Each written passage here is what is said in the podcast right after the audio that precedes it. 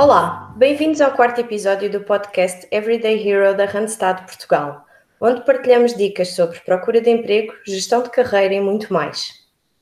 Uau, então mas já vamos no quarto episódio, Helena? André, acho que ainda é cedo para nostalgia, não? Tens razão.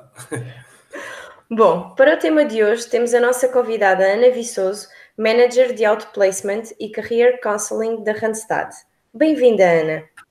Obrigada, Helena, André e olá a todos aqueles que nos estão a ouvir. Obrigada pelo convite e deixem-me dar-vos os parabéns por tenho ouvido os vossos podcasts e vocês têm estado muito bem. Hein? Muito obrigada, Ana. Bem, então já sabes, não é novidade o que vou pedir, queremos saber tudo sobre ti e não te esqueças de um fun fact. Ok, então como a Helena referiu, eu sou manager da área de Outplacement e Career Counseling. Uh, estou na Randstad desde 2016, mas já trabalho há 14 anos nesta área.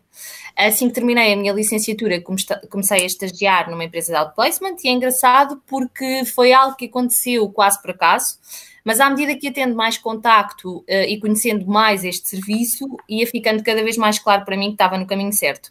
Portanto, eu adoro aquilo que eu faço e sinto-me genuinamente feliz por sentir que quer eu, quer a equipa, acabamos por fazer uh, a diferença na vida das pessoas que acompanhamos, ajudando-as a encontrar aqui a, a melhor versão delas próprias.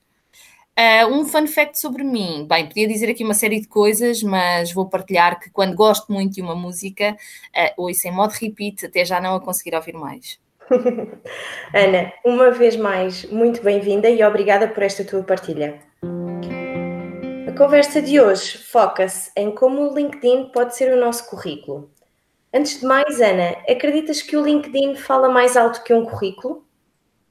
Olha, eu diria que fala tão alto quanto um currículo. Uh, cada uma destas ferramentas de comunicação com o mercado de trabalho tem as suas características, uh, mas tem um foco diferente.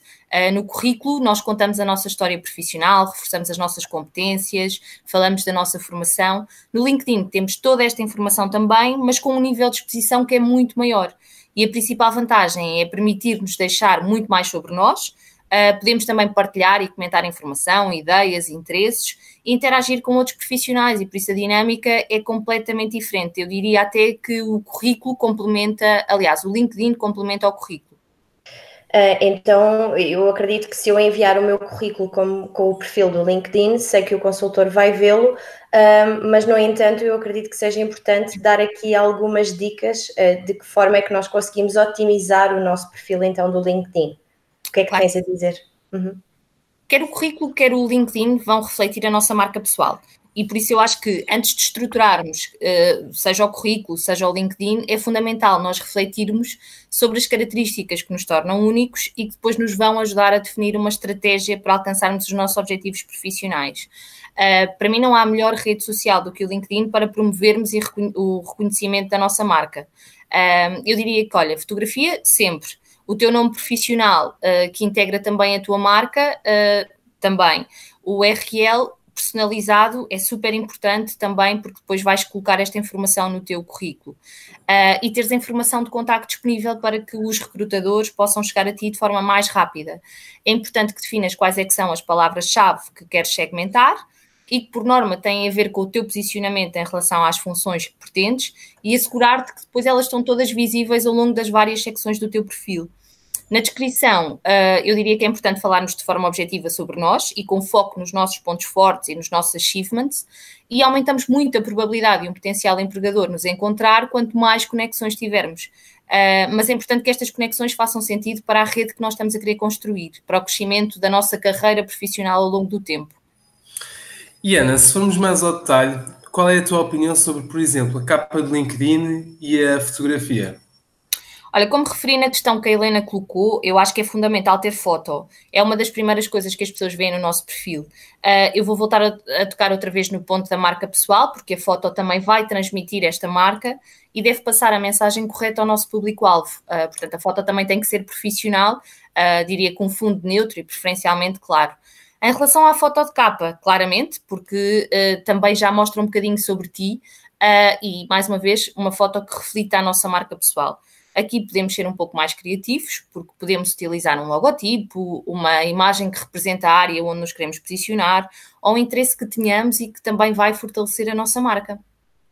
Ana, são excelentes dicas. Estamos mesmo a tocar em todos os detalhes do LinkedIn e acredito que é mesmo isso que queremos, porque no geral, e acabo por falar também um bocadinho por mim, sinto que conheço a rede, mas uh, com, tanto, com, tanto, detalhe uh, é claramente bem melhor. Sim, eu inclusive já estou aqui a apontar algumas notas para trocar algumas coisas no meu perfil. Ana, e agora uma questão mais difícil. Vamos a isso, estou pronta. Eu já melhorei o meu perfil, fiz tudo o que tu disseste, mas qual é que achas que é o extra mile na rede para eu me posicionar como um expert? Acredito que esta dica seja tanto para quem está à procura de emprego, como para quem se quer posicionar como especialista na sua área de atuação. Tocaste no ponto. Uh, tu és uma especialista na tua área de atuação e podes tirar partido do LinkedIn para te posicionares dessa forma e aumentares a tua visibilidade junto do teu público-alvo. Uh, podes promover publicações e desta forma as tuas conexões são automaticamente notificadas. Podes fazer artigos de opinião, podes comentar publicações de profissionais da tua rede de contactos, portanto, tira o máximo partido desta rede. E, por exemplo, os grupos do LinkedIn? Os grupos são outra excelente forma para te conectares e interagir com outros profissionais especialistas e, e acredita que são poucas as pessoas que tiram partido desta valiosa estratégia. Podes igualmente criar vídeos, já que os vídeos são uma ferramenta importante em todas as redes sociais e, obviamente, que no LinkedIn não é diferente.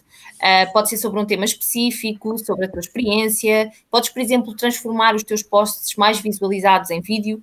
Uh, o melhor conselho que eu posso deixar é comunica, comunica bastante e nutre a tua rede. Bem, tanta coisa que se pode fazer. Eu, inclusive, estou inspirado para escrever um artigo sobre como o café me motiva todos os dias. Só tu, André. Mas olha, eu sei que tens aí uma questão guardada para a Ana. Sim, Ana, um, a funcionalidade de transformar o LinkedIn num currículo está a ser atualizada e melhorada para ficar algo mais prático, pelo que eu percebi. Uh, ainda assim, devo usá-lo mesmo como currículo ou como inspiração para fazer um mais personalizado?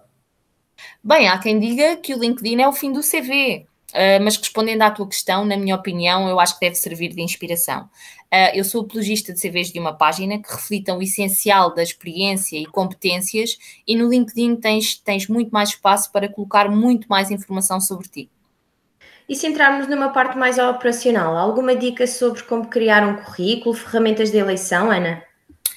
Olha, CVs profissionais e simples, que incluam toda a informação essencial face àquele que é o posicionamento que queremos adotar no mercado de trabalho e que reflitam uh, este posicionamento logo a seguir ao nome, uh, que vai ser o primeiro elemento da nossa marca pessoal. Uh, os currículos devem conter a foto, informação de contacto com o link do LinkedIn, um, um, pequeno resumo profissional que reflita a nossa proposta de valor para o mercado de trabalho, como experiência, os principais pontos fortes.